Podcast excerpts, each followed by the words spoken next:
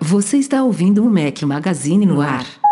They're gonna clean up your looks with all the lies in the books to make a citizen out of you. Because they sleep with a gun and keep an eye on you, son, so they can watch all the things you do.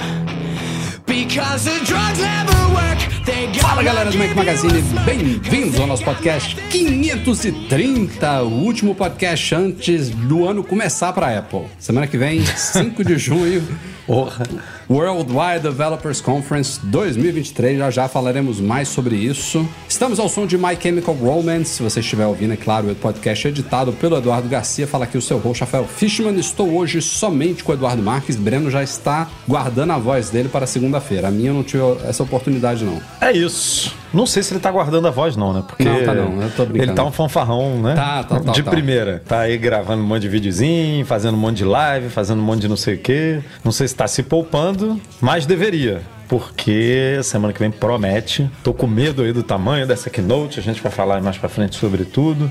Vamos falar disso já, não tá nem na pauta aqui, mas eu acho que vai ser uma keynote de no mínimo duas horas. Vou chutar aqui duas horas e 17 minutos de keynote. Mas e aquela parada do cronograma que tem um, já tem um ah, evento? cara, aquilo ali eu acho que é meio padronizado. Tem um almoço com developers, né, no Apple, no, Apple, no Café Max lá. Eu acho que aquilo ali é. Marcado tipo, para exatamente duas horas, não é? É, Depois a do início às da... 10 e É. esse, esse, crono- esse almoço, pô, é um almoço até cedo, né, meio-dia. Pô, quem come meio-dia? Mas eu acho que. fazendo um adendo aqui, você sabe que horas a galera come lá no México? Que eu viajei. Né, As meninas saem da escola duas e meia da tarde. Aí E vai pra casa almoçar almoçar? ainda. tipo, almoça em casa. É três Mas horas você, da tarde você, que a galera você tá já comendo. tá então no horário do México. eu você tô no horário do. México, eu tô. Mas as minhas filhas aqui comem 11 e meia, meio-dia antes de ir pra escola, né? Então Eu vai, vai mudar muita meia, coisa. mais ou menos. Mas enfim, o almoço da Apple também é cedo, ó, meio-dia. Eu não sei se vai durar duas horas e meia. Eu acho que vai durar duas horas cravado, e aí é que está o meu medo. Porque a Apple vai pisar no acelerador, vai ser aquela keynote de a cada cinco minutos, a cada 10 minutos vai ter uma novidade. Eu vou ficar louco aqui com a equipe do Mac Magazine, cuidando dos artigos.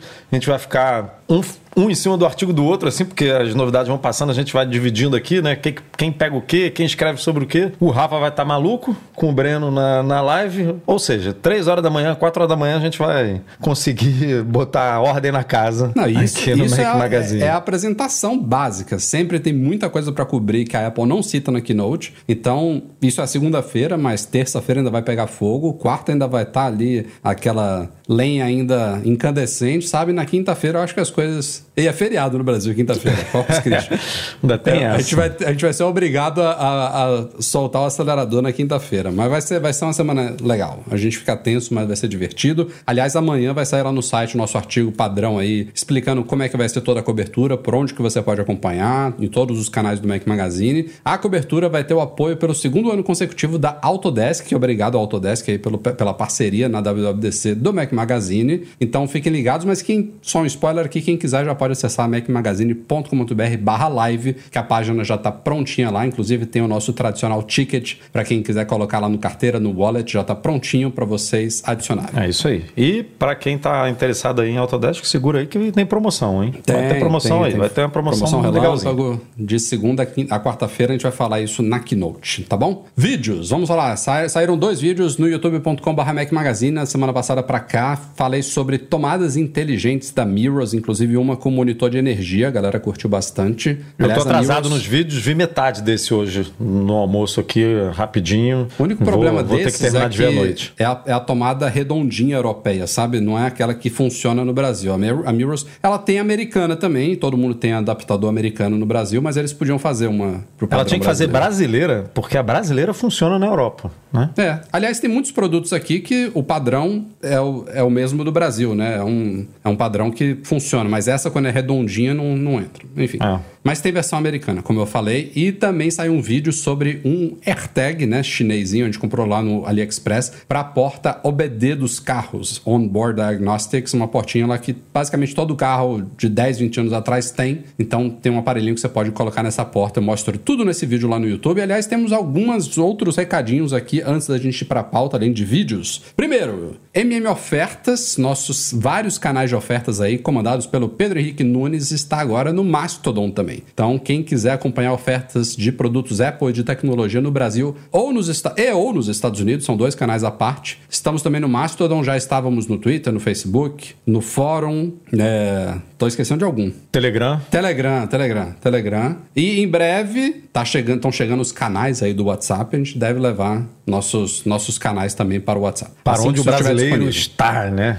É. Se você quiser acompanhar algum desses canais de ofertas, macmagazine.com.br barra ofertas e temos também uma extensão para browsers baseados em Chromium. Chrome, Opera, Edge, Brave, todos esses que rodam extensões aí do Chrome, você pode instalar e ser automaticamente notificado se um produto que você estiver visualizando está mais barato em alguma outra loja. Beleza? Artigos. Douglas Nascimento fez um bacana aí, bem humorado, é, com base num trabalho de um designer identificado como Basic Apple Guy, sobre lojas da Apple fictícias em locais remotos. Ele usou inteligência artificial aí, um trabalho do designer em si, para imaginar lojas que não existem, tipo no meio de um deserto ou no topo de uma montanha. Enfim, é muito legal o artigo. Umas imagens super bonitas, inclusive. Pô, Vale a pena tem umas conferir. lojas ali alucinantes, né? É, é bem legal esse artigo. Temos uma duplinha que nos acompanha aqui, inclusive já lemos um superchat aqui de Daniel de Paula, temos o nosso patrão ouro Francisco Marchetti, os dois se juntaram por livre e espontânea vontade, nada cobrado aqui ao vivo, nem nada do tipo. Fizeram um artigo pra galera que livre. quer turbinar o botão de ação do Apple Watch Ultra, ficou fantástico. Muito obrigado ao Dani, muito obrigado ao Francisco Marchetti também aí.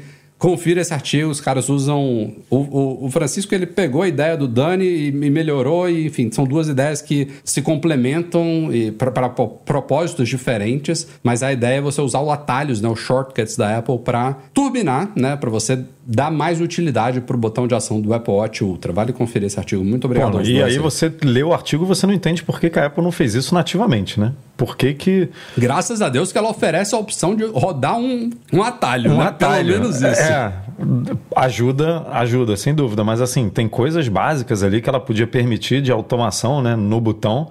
Sem você precisar. Porque o atalho não é qualquer um que consegue fazer essas, não. essas coisas, não, cara. É, uma, é bem complexo ali o negócio. Não é, A única não é coisa que eu simples, sei não. são aquelas automações basiquinhas ali. Agora, fazer atalho com script, com if, não sei o que. É, É muito né? difícil. E É a brabo. Apple, pô, você lê o artigo e fala, cara, como é que a Apple não botou esse negócio nativamente? Por que, que só jogou a opção do atalho ali? Jogou meia dúzia de opção e o atalho ali para justamente quem entende do assunto fazer. Mas eu acho que dependendo da quantidade de novidades do WatchOS 10, né, que a gente já comentou aqui que é um sistema que vai a Apple aparentemente está mirando muitas novidades, pode ser que esse botão ganhe mais relevância aí no sistema, vamos ver. É, espero que sim. E para fechar aqui as dicas pré-pauta, Priscila Klopper, nossa colaboradora, fez um artigo sobre um upgrade que ela fez no Mac Mini dela. Ela tem um Mac Mini do fim de 2012, ou seja, uma máquina de mais de uma década de, de vida. E ela trocou o HD por um SSD que, como vocês sabem, dá é, é, é ir da água pro vinho, né? Quem faz essa migração nunca mais volta atrás, porque realmente é muito bom. Ela mostra como que ela fez essa troca no Mac, no Mac Mini usando um SSD da Western Digital. E aliás, ainda vai ter uma segunda parte desse artigo aí, porque ela vai usar aquele, como é o nome? Open Core, eu acho, alguma coisa assim. Tem um patch para você conseguir instalar uma versão mais nova do macOS em Macs não suportados. E agora que o Mac Mini dela tá com nova vida, ela quer colocar o Ventura nele. Vamos ver isso daí. Vai e ter aí uma você segunda vê, né, parte. cara, uma máquina de 11 anos que ela, a Pri tava com a gente até alguns meses, ela usava o Mac diariamente aqui para trabalhar com a gente. Pô, e funcionando, rodando, botando para trabalhar 10 anos, meu amigo. Isso aí é caro o produto Apple que a gente sempre fala, mas se paga, né? Se você usa para produzir conteúdo, para trabalhar. no ano passado eu troquei o MacBook Air da esposa, também era de 2012. E assim, troquei por- porque pude e ela merece e tal, conseguir, enfim. É, mas ela conseguiria usar ele por mais um tempo, sabe? Ela estaria usando ele agora, 11 anos também, o MacBook Air. É, graças a Deus eu consegui dar um, um- um M1 pra ela, mas assim, tava a máquina. Tanto é que eu vendi a máquina. Tá com outra pessoa que tá fazendo bom uso agora, com certeza. Não, não acaba, né? O ciclo desse demora muito para ele realmente ser colocado numa gaveta ou num lixo eletrônico, né? Alguma coisa do tipo, porque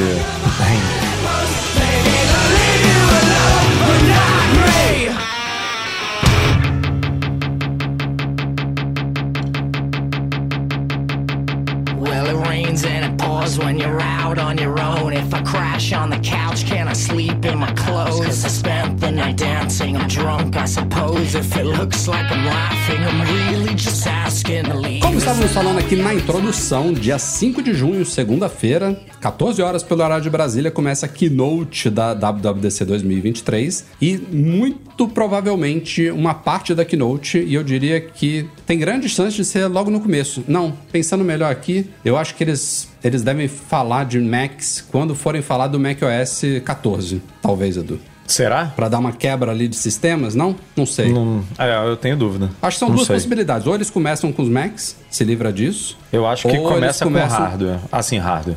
Ou eles começam com iOS. Headset não, não boto aqui na, na categoria Não, hardware, headset, porque é headset outra vai coisa. ser fim. Vai ser no fim. É, mas eu acho que pode começar com hardware, assim, sabe? Pode ser. Pra se livrar em cinco minutinhos ali, MacBook É, Air de acho que 15. ou é isso, ou é lá no meio quando eles forem falar do macOS 14. Mas enfim, independente de como for, Mark Gurman da Bloomberg espera múltiplos Macs sendo lançados nesse evento. É, ele tem não só fontes disso, como ele também fez uma análise nos últimos dias de que o programa de trading da Apple, que não está disponível no Brasil, por sinal, que é a possibilidade de você ir numa loja da Apple com um Mac, um iPhone, um iPad antigo, e eles te dão um valor, não é um valor sensacional, se você vender para outra pessoa, você vai vender mais do que a Apple paga, só que é a comodidade, né? Você não tem que anunciar, não tem que tirar foto, não tem que fazer nada. Você chega lá, eles avaliam rapidinho ali e te dão um valor pelo aparelho. Esse programa de trade-in, ele tem alguns Macs que vão. é, ela, ela vai começar a aceitar trade-in de alguns Macs, porque não é qualquer um, né? não é um produto novo que eles já fazem isso, no dia da keynote. Entre eles, Mac Studio, MacBook Air M2 de 13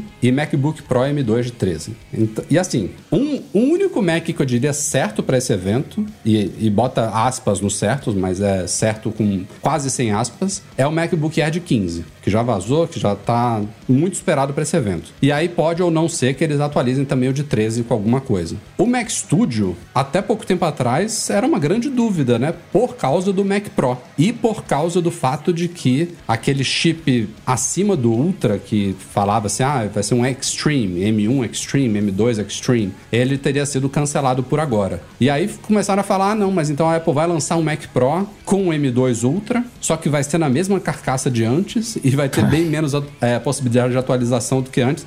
Esse já existe, é o Mac Studio. Então, eu acho que se o se o plano era fazer isso com o Mac Pro, que ia ser uma vergonha, é melhor É. manter o Mac Studio. E atualiza o Mac Studio agora com M2 Max e M2 Ultra, né? Eu tenho pra mim que a Apple meio que jogou a toalha no Mac, no Mac Pro, cara. Pelo menos da forma como ela tinha vislumbrado, porque o Mac Pro pra mim só faria sentido se ele viesse com o tal do M2 ou M3 Extreme, né? Que é um, é um chip mais poderoso do que ela já colocou em qualquer outro Mac e que é exclusivo dele. Assim, você isso, quer um M... isso e mais possibilidades de expansão do que o Mac Studio. São as duas coisas.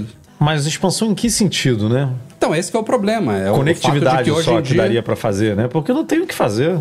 Botar dois chips, talvez, né? Que você queira. Não, não é só isso. Eu tô dizendo assim, eu sei que, eu sei que é um problema hoje. A gente tem um SOC com tudo soldado, tudo dentro ali. Mas o conceito de um Mac Pro, voltando aos tempos áureos, era que a pessoa pudesse trocar Sim. quando ela quisesse a CPU, adicionar mais RAM, adicionar mais armazenamento, trocar a GPU, enfim, tudo que se possa fazer de upgrade, ele permitir. Mas hoje em dia, do jeito que a coisa é construída, é, É. muito complicado. O que a Apple.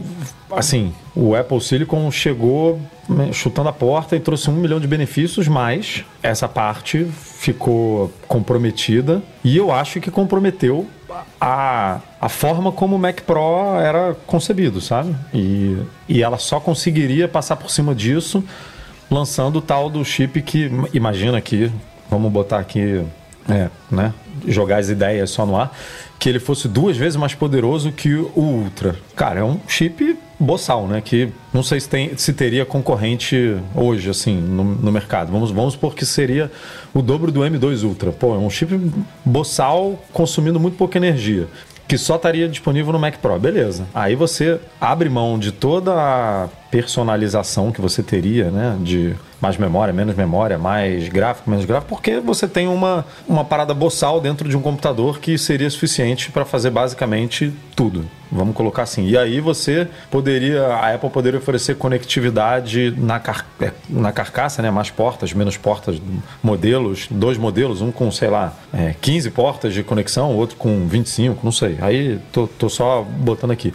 E aquilo que a gente tinha falado desde o começo, a possibilidade de você empilhar chips, né? Ah, eu quero com um hum. M2 ou M3 Extreme, ou com dois. E aí uma parada, você chuta né, na, na lua. Aqui as possibilidades. É o que justificaria. Porque você botar um chip é, M2 Ultra, como o German estava falando, dentro de uma carcaça de Mac Pro, cara, atualiza o Mac Studio, que é o que aparentemente a Apple vai fazer, né? É, e só lança o Mac Studio. aqui, ele também soltou, isso foi hoje, né? Não, foi ontem, que a Apple está testando novos Macs com M2 Max. Lembrando que o M2 Max já existe, né? Já está lançado. O M2 Ultra é um chip que ainda não foi anunciado, mas que tem tudo para aparecer nessa keynote de segunda-feira. Que é um chip boçal, né? Assim, é até difícil de.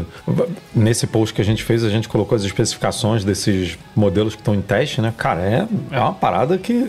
30, é, não estou com o post aberto aqui, mas Eu são tô aqui, ó. Ele... 60, 60 núcleos gráficos. É, a Apple está testando um, um Mac identificado como Mac 14,3 lá dentro, com M2 Max, 12 núcleos de, de CPU, 30 núcleos de GPU, beleza. Já tem MacBook Pro com M2 Max assim. E esse, esse modelo que ele estava testando estava com 96 GB de memória Olha uni, isso, unificada.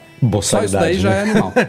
Aí eu tenho um segundo, o Mac 14,4, que tá rodando o tal do M2 Ultra, com 24 núcleos de CPU, 60 gráficos. E, e 190 chegar, e blau aí de, podendo de chegar memória. até 192 GB de memória. E a parte da memória não me, não me surpreende tanto, porque no Mac Pro Intel, eles chegavam a um, um tera e meio de memória RAM. Um tera e meio de memória. Só que é, um, é diferente, né? É diferente, é porque você pode jogar esses 192 GB para a placa gráfica. Pro... É, exatamente. A parte você pode ficar é distribuindo. É uma, é uma coisa de louco, cara. Imagina um Mac Studio desse, com esse chip né? Você fazendo o que você precisa fazer. Ele é um Mac Pro, cara. Ele é, é muito potente uma máquina dessa. Então. Agora, o German fala aqui que o, o Mac Pro seria identificado internamente como Mac 14,8 e que ele não estaria em testes. Então, muito provavelmente a gente deve ver isso. MacBook Air de 15, talvez o de 13 atualizado também. Mac Studio com M2 Max e M2 Ultra. E eu acho que é isso, Edu. Porque é isso, iMac, é. iMac o German já Macs, falou e já, assim... re, já repetiu. O iMac é, um, é, um, é o Mac que mais precisa de atualização de todos. Precisa. Mas o German já falou e já repetiu que ele só vai vir no M3. Então é fim do ano, começo do ano que vem. iMac, infelizmente. Mac Pro já tá quase morto. MacBook Pro tá, tá super atualizado. Talvez eles atualizem. Se eles atualizarem o MacBook Air de 13, aí pode ser que eles atualizem o MacBook Pro de 13 também. Não sei com o que, que eles vão atualizar. É, mas vai atualizar com o que, né? Não, não sei. Não, é. não consigo enxergar não muito sentido. atualização. E assim, de fato, se vier o Mac Studio novo e MacBook Pro de 15, são múltiplos Macs, né? Passou de dois, é. passou de um, é Mac múltiplo. Mini é Agora, é outro que está em dia, também não precisa Ele está falando como se a gente fosse ver muitos, né? Não, não, é, acho que é isso E mesmo. eu tô, assim, e eu tô curioso para saber se a Apple vai falar alguma coisa do Mac Pro, mesmo que ela não lance nada, porque... É, eu ia, eu ia falar isso, cara. Eu acho que... Ela precisa comunicar alguma coisa, né? Para quem está esperando uma máquina dessa. Keynote. Eu acho que. Eu, o, o, o MKBHD, inclusive, o Marcus Brown, tweetou isso hoje. Ele falou assim: se eles não apresentarem o Mac Pro nessa keynote, eles não vão mais apresentar o Mac Pro, sabe? E vai fingir que não falou que não terminou a transição ainda num evento aí que eu não lembro nem qual foi. Acho que é foi. bem a cara da Apple, né? É, é bem a cara da Apple. Falar, vamos ignorar isso aqui, fingir que não existiu. Não, falar, falar isso na keynote, ah, desistimos do Mac Pro, eles não vão fazer. Pode até ser que daqui a um tempo, num, numa sexta-feira à noite, só solte uma, um- uma entrevista aí que eles comentem alguma coisa sobre. Agora, se isso acontecesse, que o Mas é MKB esquisito. falou, ela teria que parar de vender o Mac Pro com Intel, né? Porque se ela É. virar e falar assim, o Mac Studio já é o meu Mac Pro, vamos supor, né? Em termos de competência de processamento Uhum. e de gráfico, eu não preciso mais vender o Mac Pro com Intel. Eu posso tirar ele de linha, porque não faz mais sentido eu ficar vendendo um- uma máquina com Intel. Então, assim, eu acreditaria nisso se o Mac Pro parar, né, sair de linha. Assim, se ela parar de vender. É, ela ela não vai acredito. falar nada na Keynote, mas se ela Não, fizer é. isso, termina a Keynote, a loja volta ao ar sem ele lá. E aí, daqui a um ano, dois anos, quando ela conseguir implementar um M blá blá blá Extreme, aí É. o Mac Pro volta, sabe? Volta. É, é É o que eu, é o que eu imagino. Bom, a Keynote vai ter Macs aí, a gente estava falando agora há pouco, vai ter sistemas, é claro, que provavelmente vão ocupar 70% da Keynote, não sei, mas muito provável que ela termine com a apresentação, sneak peek, lançamento, anúncio. thing. O que que pode será, ser One né? More Thing. Fazer o bingo do- aí. Ac- acreditamos que vai ser chamado de Apple Reality Pro, né? O headset de realidade aumentada virtual mista da Apple aí. E assim, a gente tá falando muito disso já nas últimas semanas, só vamos pincelar aqui umas últimas informações aqui de última hora. Ross Young, que é um analista bem conhecido aí do mercado de telas, ele trouxe alguns detalhes técnicos bizarros, eu diria, sobre as telas, né? Que são duas telas, uma para cada olho desse headset. Segundo ele, as telinhas têm 1,41 polegada na, na diagonal, claro, né? Tá na frente do seu olho, não precisa ser mais do que isso. Mas são 4 mil pixels por polegada, uma baita densidade de pixels. E aí Sei a- nem o que que é isso. É, também não sei. O iPhone é incrível, né? O iPhone eu já acho ótimo. Ele é 460 e pouco, né? 463 pixels por É, polegada. por aí, sei menos, menos de 500. O negócio é 10 vezes mais. Não, Não, e que tal 5 mil nits de brilho? Não existe isso. Eu não, eu não não sei tô o nem que, que é isso também. que, por, por que, que ele. Assim, o- os headsets, a gente inclusive citou lá, né? O, o PlayStation VR 2 não é um headset top de linha, mas é bem capaz. A tela dele tem 260, 265 nits de brilho e tem reclamações de usuários que falam que ele, ele é brilhoso, brilhoso demais. 265. O Rosen tá falando de 5 mil. Eu acho o iPhone 14 Pro, quando você vai ver um vídeo que ele dá aquela. Né, o HDR que ele dá HDR. aquela. Eu já acho que ele Vai tem pra, um vai brilho. pra 1600 com HDR. Então, eu já acho que o brilho ali é, é too Não, much. sabe, sabe, às, às vezes me parece que ele escurece o resto da tela em vez de. Você dá não tem uma- impressão? É. fi- Eu às acho muito foco esquisito, cara. Eu, eu foco ali quando eu tô. Quando você tá no aplicativo Fotos, né? Que ela não ocupa a tela. Aí fica a barra do Fotos em cima e embaixo. Uhum. Aí eu fico prestando atenção. Não, ela tá escurecendo essa parte aqui. Esse aqui é um, é um eu acho efeito, tá muito enganando. esquisito. E eu acho É. muito o brilho, às vezes, em algumas, dependendo do que você tá vendo, né? E tem muito vídeo caseiro, né? Porque eu faço aqui vídeo com as meninas, vídeo de viagem e tal, que quando você tá passando ali, ele dá esse brilho, depois quando ele, né?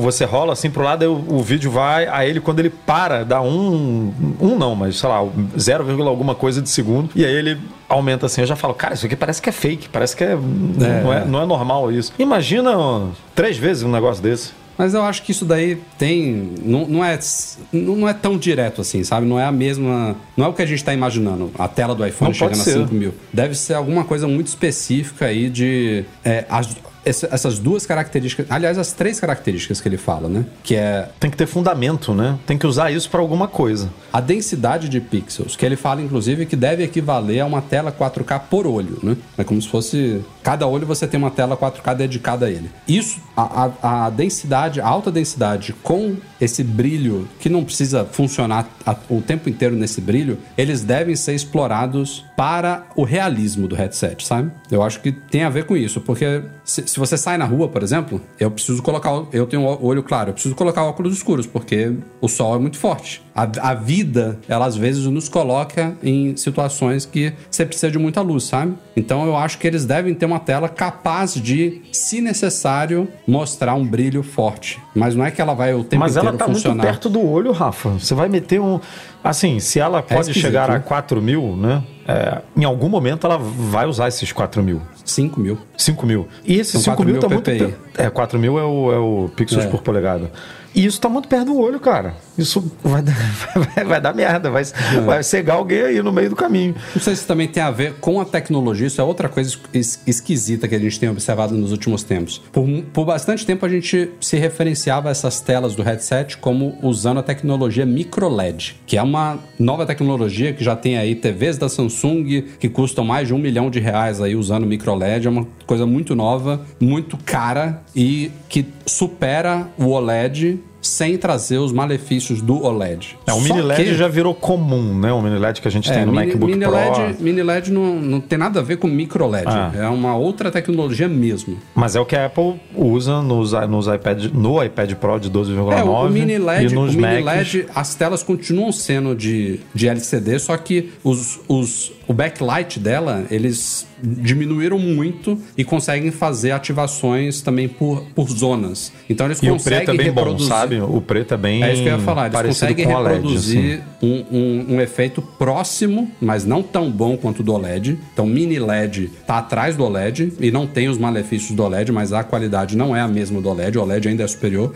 Micro LED tá à frente do OLED. É uma tecnologia mais nova, mais cara e superior. Só que nos últimos tempos, o Ross Young o The Information, não sei se o Mintico, começaram a falar que o headset vai usar micro OLED, que é um uma designação que a gente começou a discutir entre a gente, a gente fez uma pesquisa, a gente viu que tem, tem coisas que referenciam tanto micro LED quanto micro OLED, só que é pouca coisa falando sobre micro OLED. Aí a gente até falou, não, deve ser a mesma tecnologia, né? Chamada de duas formas diferentes, mas não, não me parece ser exatamente a mesma tecnologia, não. Enfim, é uma coisa que a gente vai ter que ver se a Apple vai revelar realmente, ah, a tela do headset é feita Não, de micro vai. LED ou de micro OLED. Tudo. Ela faz um marketing danado em cima da tela mini LED, né? Dos iPad, do iPad É, e do, isso, do né? Mac, tem no site falando. Aí tem aquela animação, você vai rolando, a tela vai É. expandindo e vai mostrando.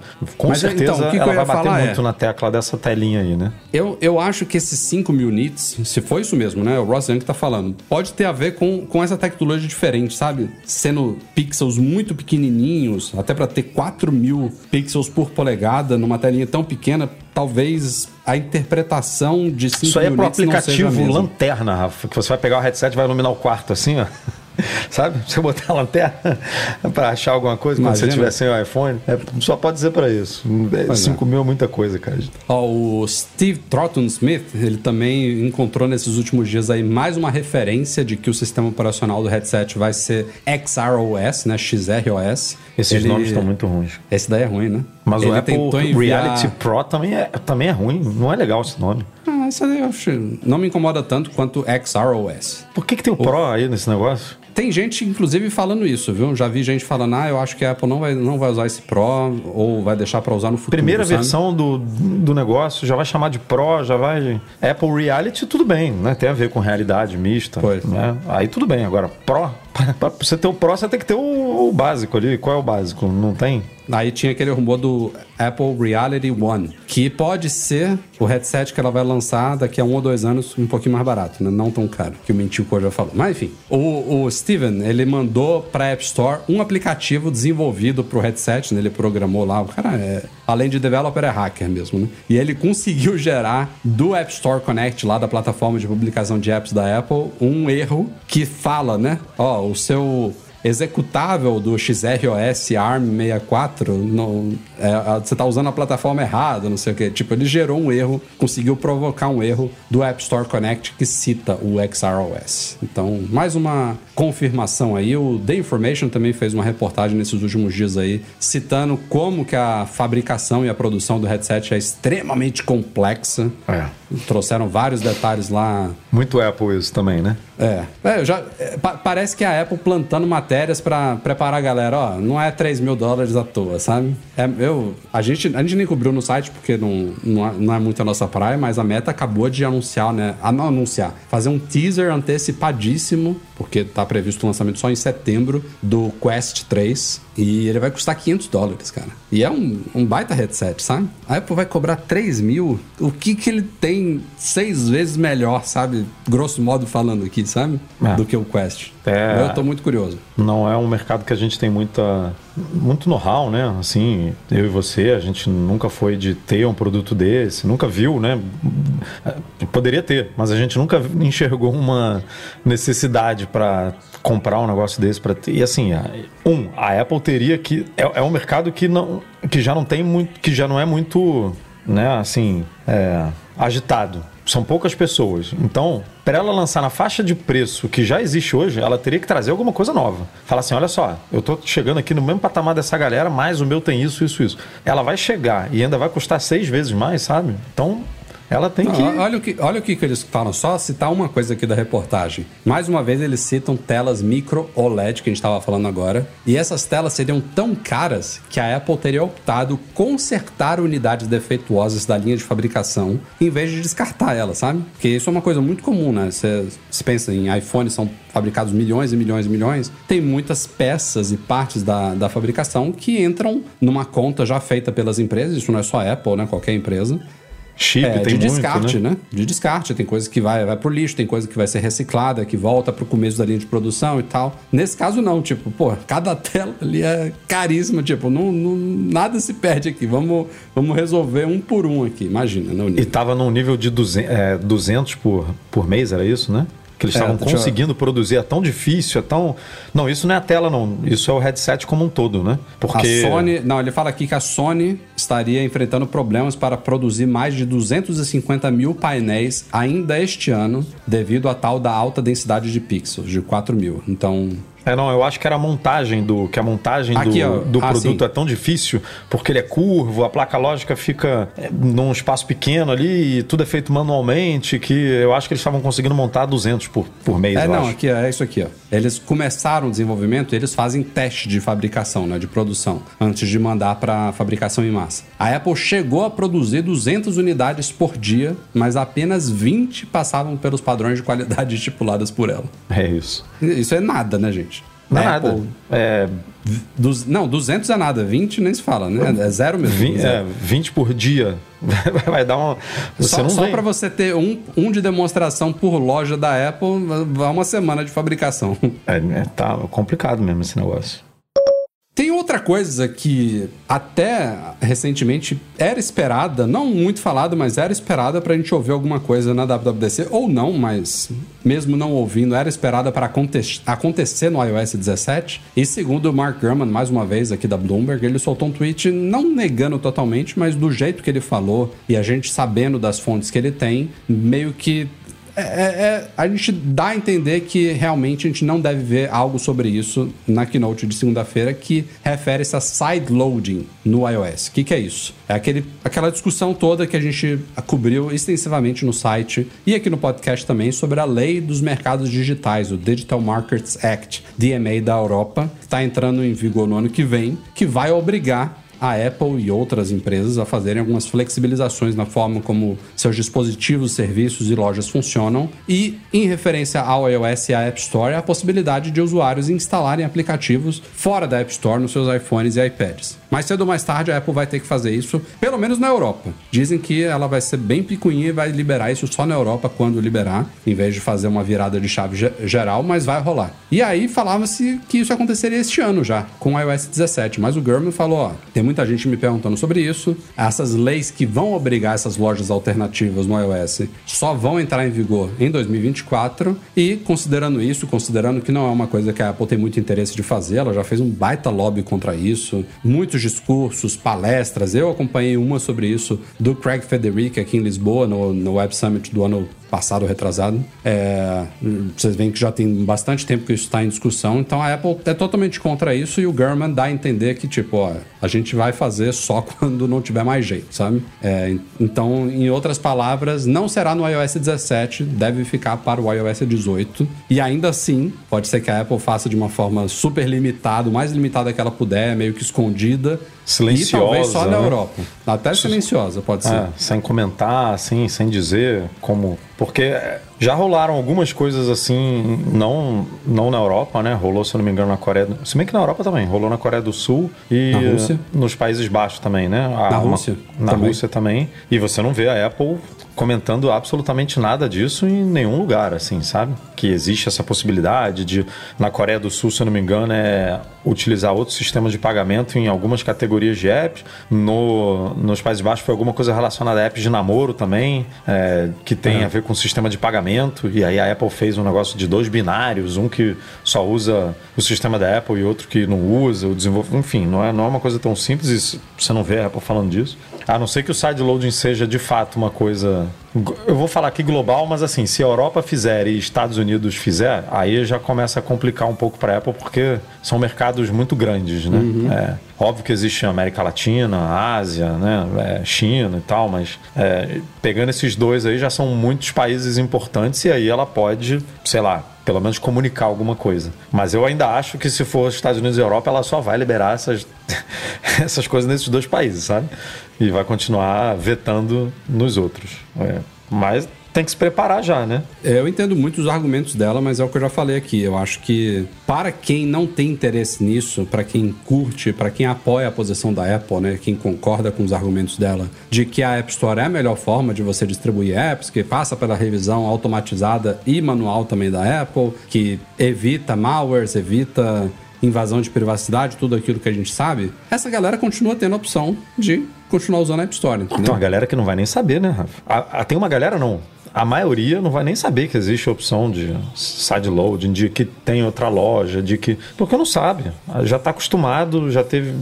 Já usa iPhone há um, dois, três anos, já sabe que, que quando quer aplicativo é naquele íconezinho azul ali, sabe? E, e não vai mudar. Não, não vai cadastrar um cartão de crédito em outra loja, fazer um, sabe, fazer um cadastro numa outra loja. Eu só, a única, a única coisa que eu acho que pode nadar contra essa maré é esses apps distribuídos fora da App Store, eles poderem fazer mais do que os apps nativos, porque tipo, eles não têm que seguir todas as regras da Apple. Pensa no Clean My Mac, por exemplo, que é um app que é distribuído pela Mac App Store, mas tem uma versão fora da Mac App Store que faz mais do que a versão da Mac App Store, certo? Não é o único exemplo. Certo, mas eu, eu tenho a impressão de que a Apple vai.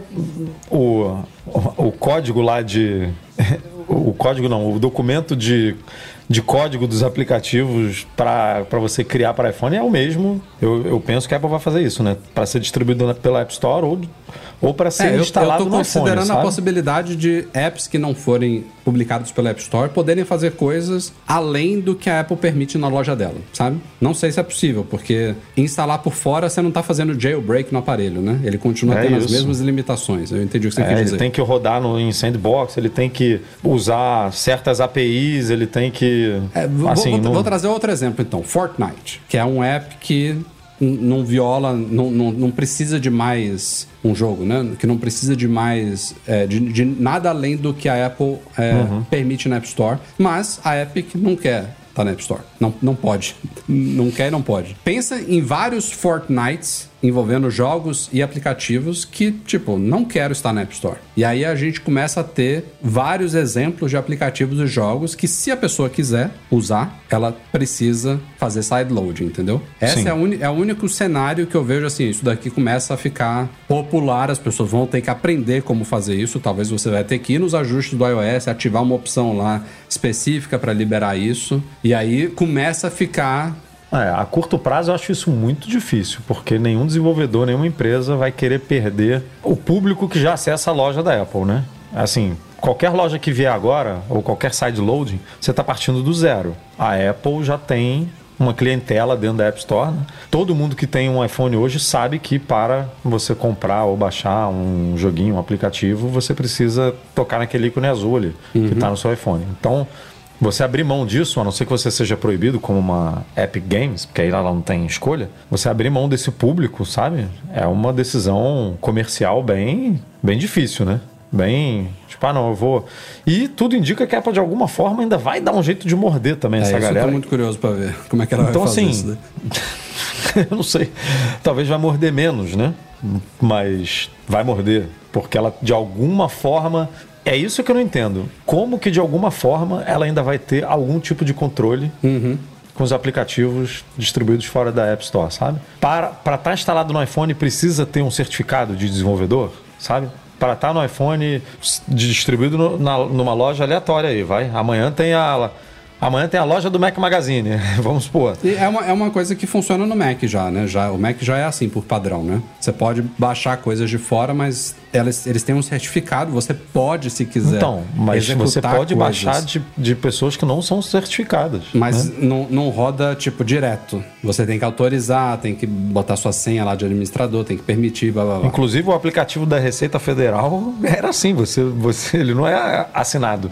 Você precisa clicar com o botão direito. Primeiro que você tem que ir lá nos ajustes, permitir, depois clicar com o botão Exato. direito, abrir, porque se você simplesmente der dois cliques ali. Tipo, é, ele- pô, a responsabilidade é sua. Eu não tenho nada a ver com isso. Você que tá Ah. permitindo esse negócio rodar aqui, entendeu? Não sei como é que ela vai controlar isso, não. Mas assim, ainda mais se ela morder financeiramente e se ela de alguma forma impor regras que você pode isso, não pode aquilo, não faz muito sentido você não distribuir também na App Store, né? É, é difícil. É, precisa entender como é que essas leis vão funcionar e como é que ela vai fazer mesmo.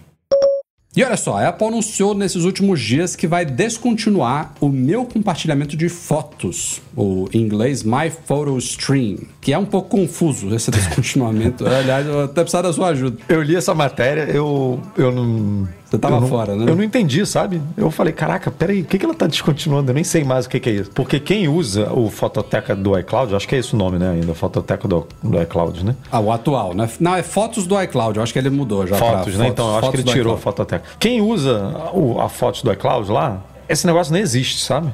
Porque ele faz justamente. Sim, sim. Justamente não, mas ele faz algo muito importante do foto do iCloud, que é sincronizar.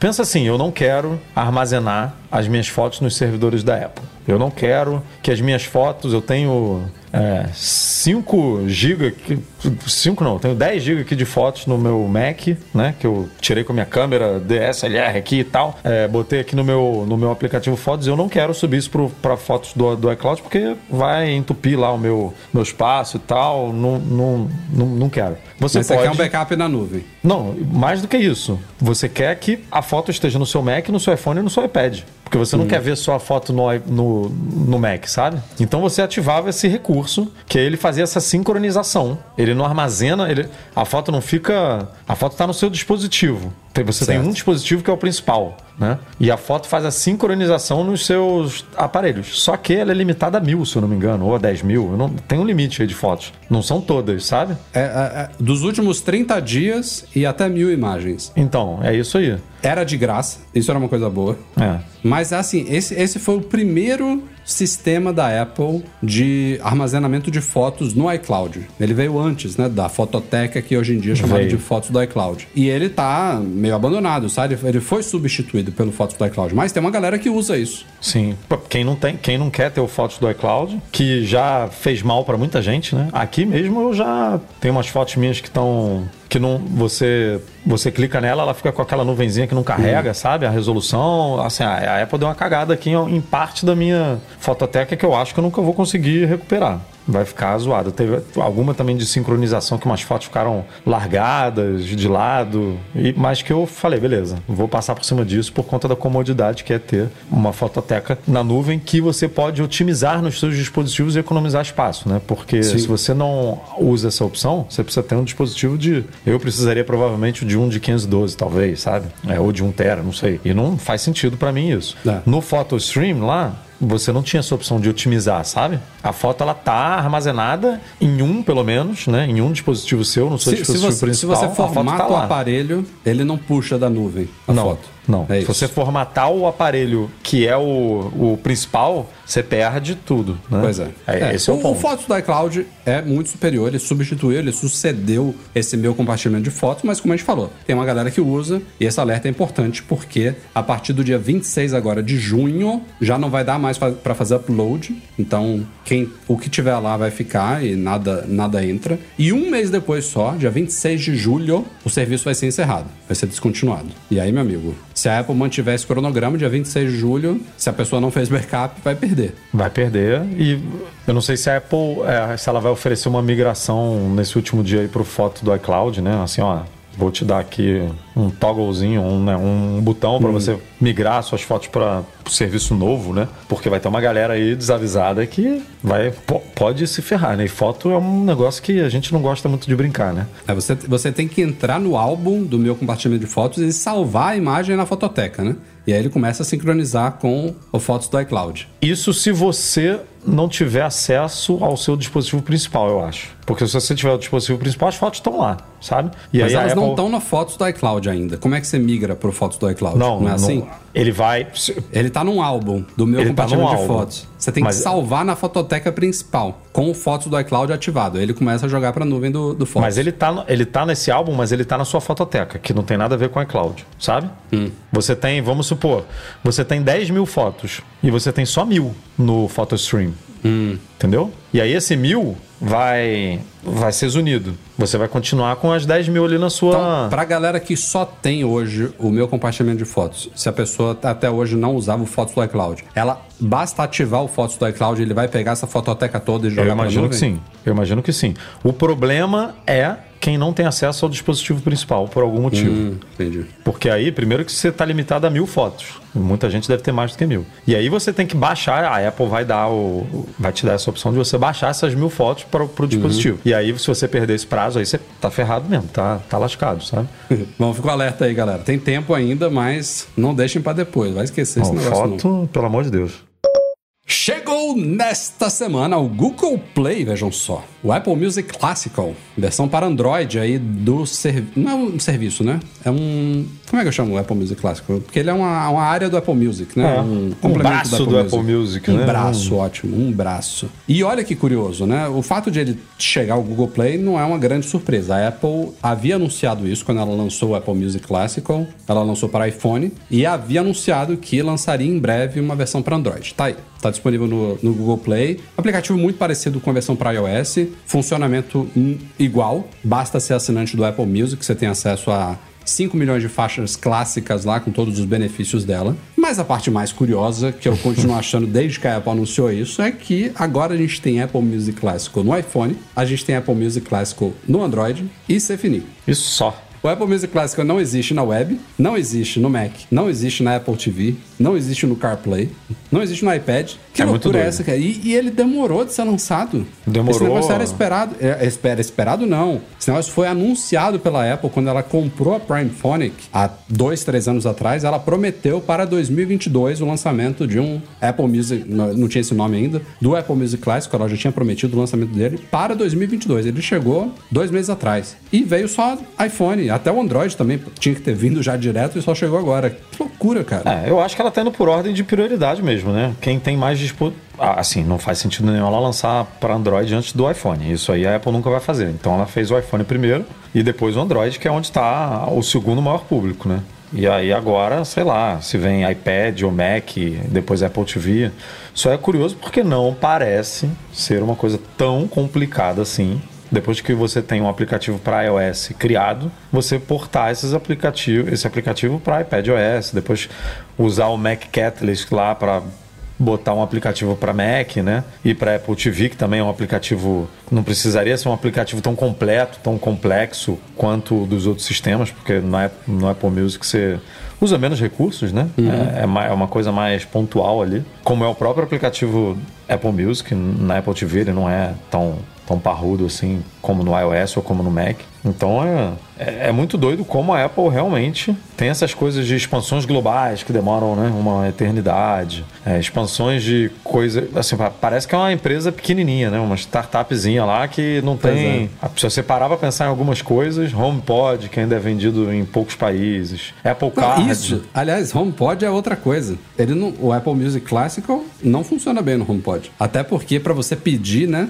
um, um dos motivos da existência, eu fui aprendendo isso depois que a Apple anunciou esse negócio, né? Inclusive, temos um review do Apple Music Classic lá no site, escrito por um, um leitor. Bem Deixa completo. eu até pegar aqui o nome dele, ó, o Adriano Brandão, que foi um cara que criou um app de música clássica chamado Concertino. Ele fez um review pra gente inicial de uma semana com Apple Music Classical, cheio de críticas pertinentes lá de alguém que entende disso, que não sou eu. É, e aí, uma das coisas que justifica a existência de um app, um quase serviço separado, é porque quando você vai ouvir lá uma, uma sinfonia de não sei o que, ela pode ser interpretada por N maestros e, e orquestras e não sei o que, e, você pedir isso pro HomePod é muito complicado, sabe? Aliás, você até pode pedir, se você souber exatamente o que você quer ouvir, você pode pedir, mas ele tem que entender muito bem o que você quer. Imagina, você faz um pedido lá, vou, abrir aqui um, uma imagem lá do, do, do, review. Quero ouvir o concerto para piano número 5 em Mi, bem, Mi bemol maior. Não sei nem falar isso. É, não sei nem falar. E aí, pô, imagina ele. Ah, tocando Bang da Anitta. Ele não pode não entender o que você quer, sabe? E aí eu acho que esse negócio nem funciona lá, entendeu? Porque tem, tem que ter uma interpretação muito boa. E aí, é. o, o alto-falante inteligente da Apple não suporta também o serviço. Cara, o alto-falante inteligente da Apple, não, até hoje, como a gente sempre pontuou aqui, não faz o cruzamento de idiomas, né? Não é à toa que não tem ainda HomePod no Brasil, porque provavelmente você vai ter que pedir um monte de música em inglês que vai, vai, vai ser difícil ali. Então, Apple Car, tudo bem, sistema financeiro é um pouco mais difícil, né? Mas Apple Card ainda só nos Estados Unidos, tipo, não, não chegou nem em algum, algum país europeu, que é onde a Apple tradicionalmente lança, né? O, um, um serviço depois dos Estados Unidos, ou Canadá que seja ali do lado. Assim, não tem coisas que a Apple, sei lá, é muito doido esse negócio. É isso. Tá, para quem tem Android, estava muito ansioso por ouvir música clássica. Aliás, o, o, acervo do Apple Music, a qualidade das músicas, tudo tá muito elogiado, isso sim. E devia ter gente, né? Porque parou quando ela comprou, ela não cortou o é, aplicativo. E, aliás, esse é um dos motivos é. dela ter priorizado também é que o Prime Phone, que foi o que ela comprou para criar o Apple Music Classical, ele tinha para Android e ela suspendeu. Bem lembrado isso aí. Falamos aqui na semana, acho que foi semana passada, né, sobre a polêmica da cobrança por assinante extra da Netflix. E, cara, aconteceu nesses últimos dias, a gente teve a atualização. Eu, nem, eu, eu, nunca vi algo assim acontecendo no Brasil, sinceramente. Uma avalanche de PROCONs do norte ao sul do Brasil notificaram a Netflix. A gente teve que atualizar a matéria original quatro, quatro vezes, vezes, até agora. E eu acho que a gente deve ter se passado em alguns aí. Inicialmente foi PROCON de São Paulo e do Paraná. Depois veio de Florianópolis, Rio Grande do Sul. Depois veio Maranhão, Macaé. Agora entrou Maceió, Fortaleza, Espírito Santo. E hoje, né? É, exatamente. Não, ontem. Ontem a gente atualizou com Rio de Janeiro e Mato Grosso. Todos esses PROCONs notificaram ou anunciaram que vão notificar e ou multar em caso de descumprimento aí da, das exigências a Netflix pedindo em sua maioria mais ou menos a mesma coisa, né? Que a empresa explique o que que tá, como que vai funcionar isso, por que que ela está fazendo essa mudança, é, se ela está devidamente informando todos os assinantes sobre isso. É, e tem alguns que questionam umas coisas interessantes, sabe? Tipo, a empresa, ela, a gente brinca muito com o tweet clássico lá de 2000, acho que 17, Love is sharing a password. Esse daí é emblemático, né? Mas, por muito tempo, a Netflix falou também de assista onde você quiser, sabe? Que já vai de encontro a isso. Ou o simples fato de também de você poder assistir a Netflix pelo seu celular, por conexão móvel de qualquer lugar, também vai contra a necessidade de você estabelecer uma, re uma residência fixa principal para o serviço, sabe? E aí tem uma série de argumentos aí variados, mas no cerne do, do, do da, da, coisa toda é isso, né? É determinar se há um abuso, se não há, se a empresa pode ou não pode, se isso viola ou não o Código de Defesa do Consumidor, é, se ela está fazendo a alteração da forma certa, com a comunicação devida aos assinantes, dando a opção que o assinante tem de seguir ou não com a sua assinatura, enfim, tudo que envolve aí é, o direito do consumidor. Mas a coisa pegou tão pegou. fogo que. Passou a, a quantidade de Procon passou. Do carregador da do Apple. carregador da Apple. Passou. Em, em, em três dias. passou. Você vê que é o poder da Netflix no Brasil, né? Por, porque isso é fruto de uma empresa líder no segmento, né? A Apple, ela é muito visada e tal, mas a Apple tá longe de ser líder de alguma coisa aqui no Brasil, né? E é, e é uma coisa muito diferente, né? Porque na Apple, o, a Apple já ganhou várias causas em relação a isso, porque o consumidor compra o iPhone sabendo o que vem dentro dele, certo? A empresa tá te, ela não tá indo na sua casa me deu o seu carregador. Ela fez uma decisão hiper polêmica, que alguns chamam de venda casada inversa. Enfim, não, não vamos entrar de novo aqui nessa ah. discussão, mas o fato é que você precisa ir a uma loja, física ou online e optar como consumidor comprar um produto que não vem mais com carregador e aí você pode ficar indignado com isso ou não. A Netflix não, ela tá pegando todos os milhões de pessoas que assinam um serviço com uma. Claro que ninguém fica lendo as letrinhas miúdas de termos de uso e tudo mais, só que você tinha até agora uns planinhos lá que, naquelas letras grandes, eram bem fáceis de entender. Ó, você tem esse plano básico aqui com resolução tal, você pode assistir em uma tela. Você tem esse plano aqui com resolução um pouquinho melhor, que vai duas telas. Você tem esse plano top aqui que vai 4K, quatro telas. Acho que é isso, né? Basicamente. E, E um agora, tipo.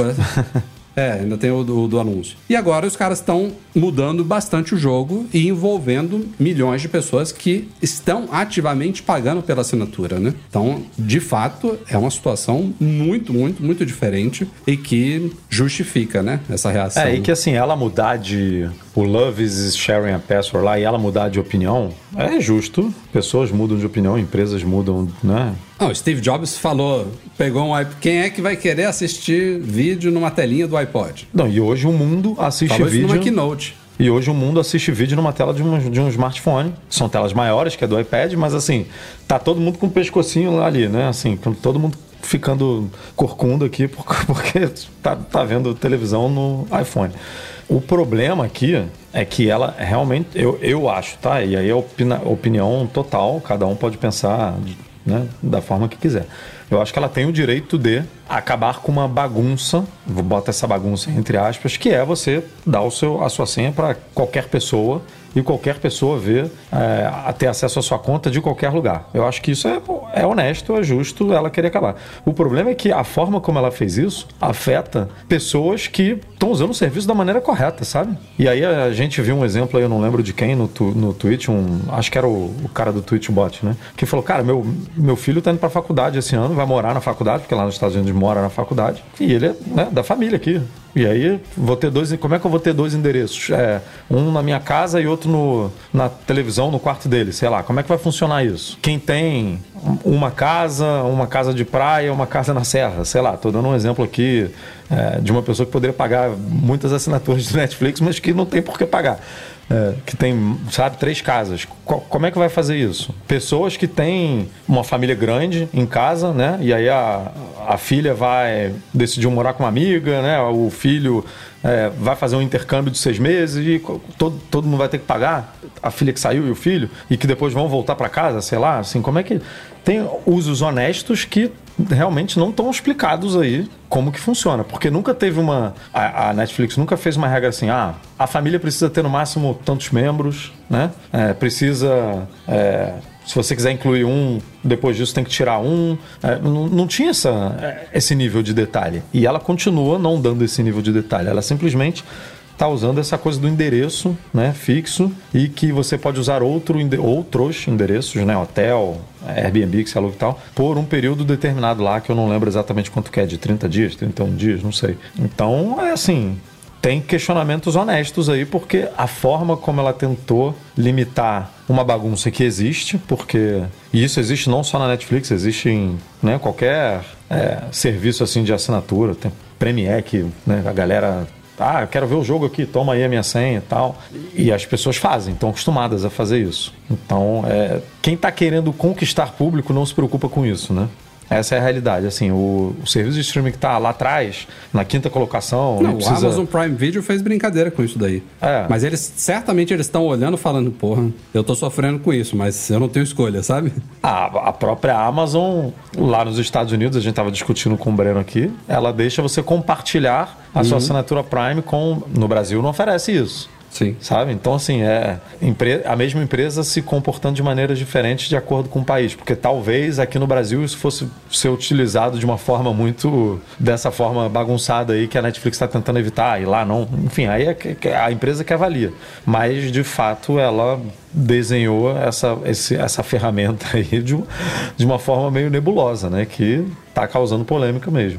Eu sempre fico com a impressão que essas polêmicas, essa da Netflix agora, mas principalmente a do carregador da Apple, elas acontecem no Brasil com uma intensidade que não acontece no resto do mundo, sabe? Porque essa, essa novidade da Netflix é mundial. É. inclusive, ela, chegou foi, ao Brasil Ela foi junto... botando, né? Em alguns países, assim. Ela chegou ao Brasil junto dos Estados Unidos. E eu sigo muita gente dos Estados Unidos, sabe? Eu vi um outro comentário assim, acabou, sabe? Já não ouço mais falar sobre isso. Pode, posso estar por fora, claro. Pode ser uma baita ignorância aqui da minha parte, mas os carregadores, especificamente, que é o que a gente cobre no Mac Magazine, a gente sabe o que que rola. E praticamente não rolou nada no, no resto do mundo, sabe? Muito pouco ou nada. É, a Samsung, por exemplo, não foi obrigada a, colo obrigada a colocar o carregador na caixa de volta em outros países, né? Uhum. Foi no Brasil que está acontecendo que ela fez acordo com o Procon e tal, e se você ligar e pedir, você ganha. Nos Estados Unidos não tem esse negócio. Na, na Europa não tem isso.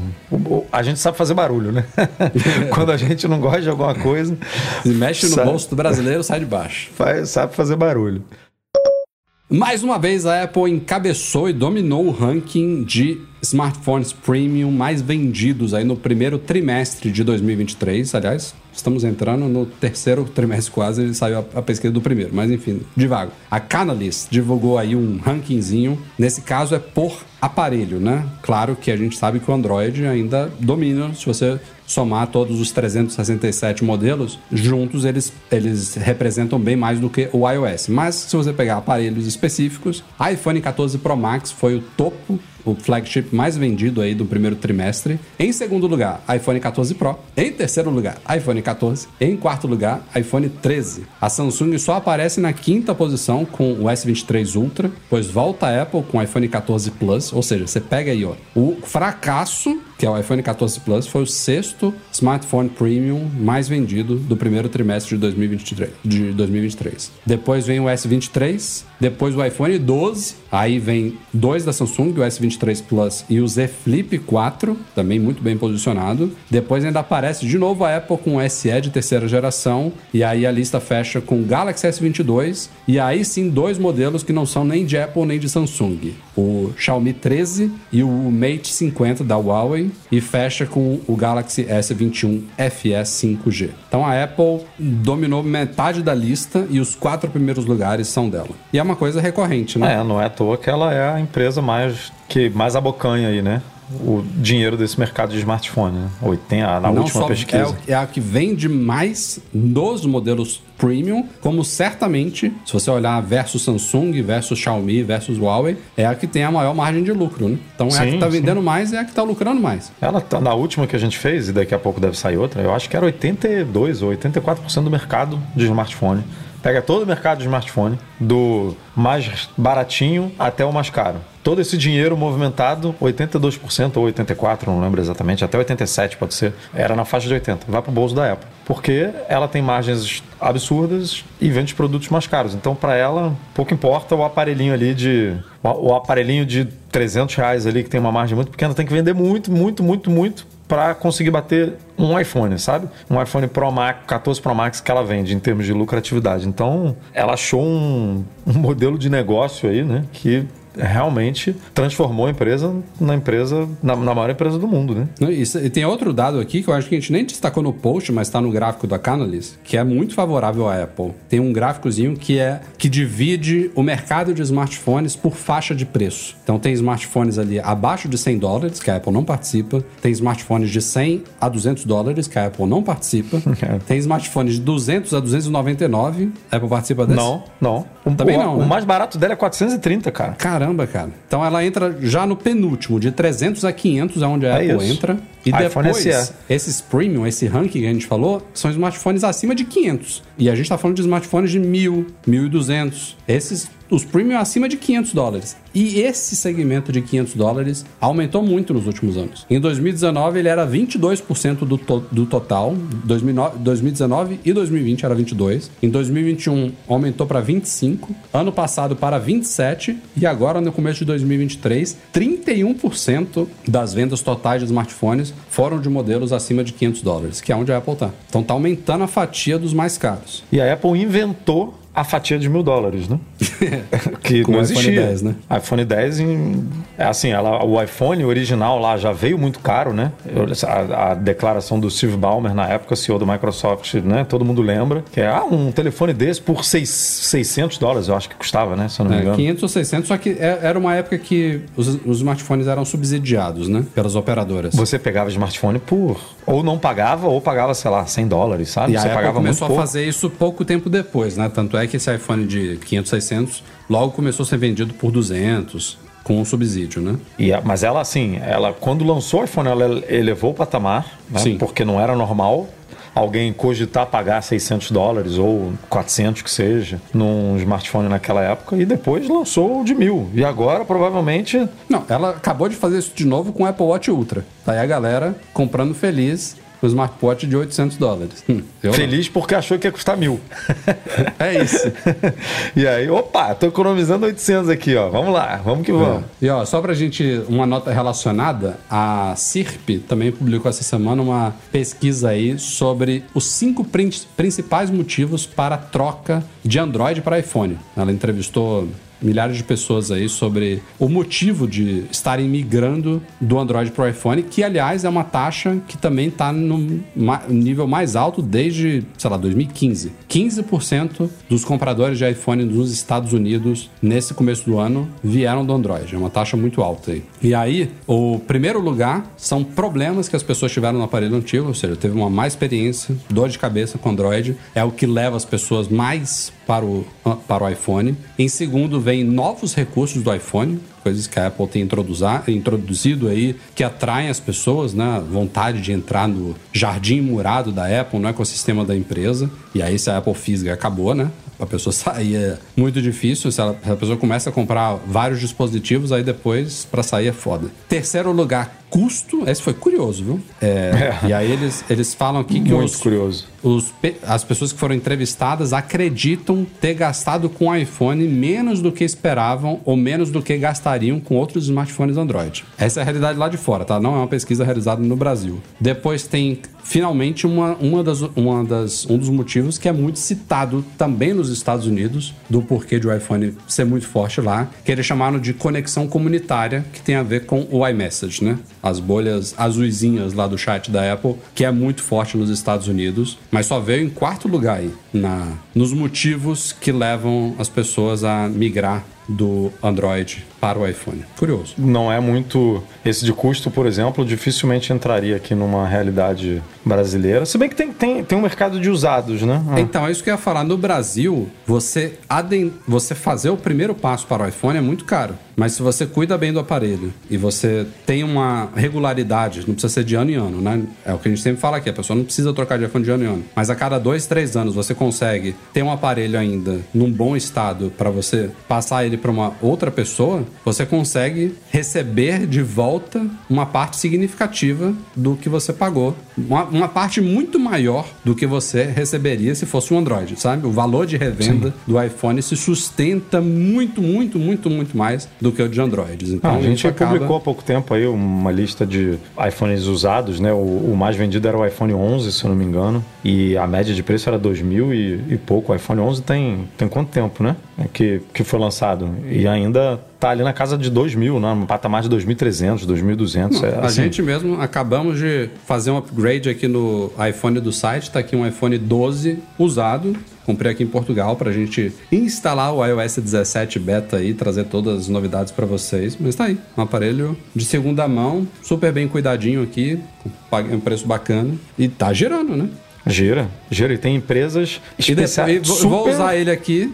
Quer dizer, praticamente não vou usar, porque é um aparelho para gravar vídeo, não vai sair aqui de casa. E daqui a um, dois anos vou vender, vai para outra pessoa que vai fazer a um gente fez uma dele. A gente cobriu no site uma reportagem, se eu não me engano, do Wall Street Journal, com aquela Joanna Stern, né? Que, do, é. Mostrando o passo a passo ali, né? De um iPhone usado que vai para uma empresa e aí ela testa tudo, testa a tela, a bateria, papapá, e aí é, bota numa caixa, bota algum carregador, mesmo que o produto não tenha sido vendido com carregador e o cabo e tudo. Exatamente. E assim, é um mercado muito aquecido, muito. Tem muitas empresas especializadas nessa avaliação, é, recuperação e passar para o próximo interessado, né? Muito mesmo. Então, você pega um aparelho de iPhone 11, quando, quando foi lançado? O 10 foi em 2010, 2017? 2017 o 10, depois teve o 10S e o 11, né? 2019. 2019, então. ó. Tem quatro anos. E é o aparelho mais vendido no Brasil, um aparelho de quatro anos. Então, assim, é, gira muito mesmo.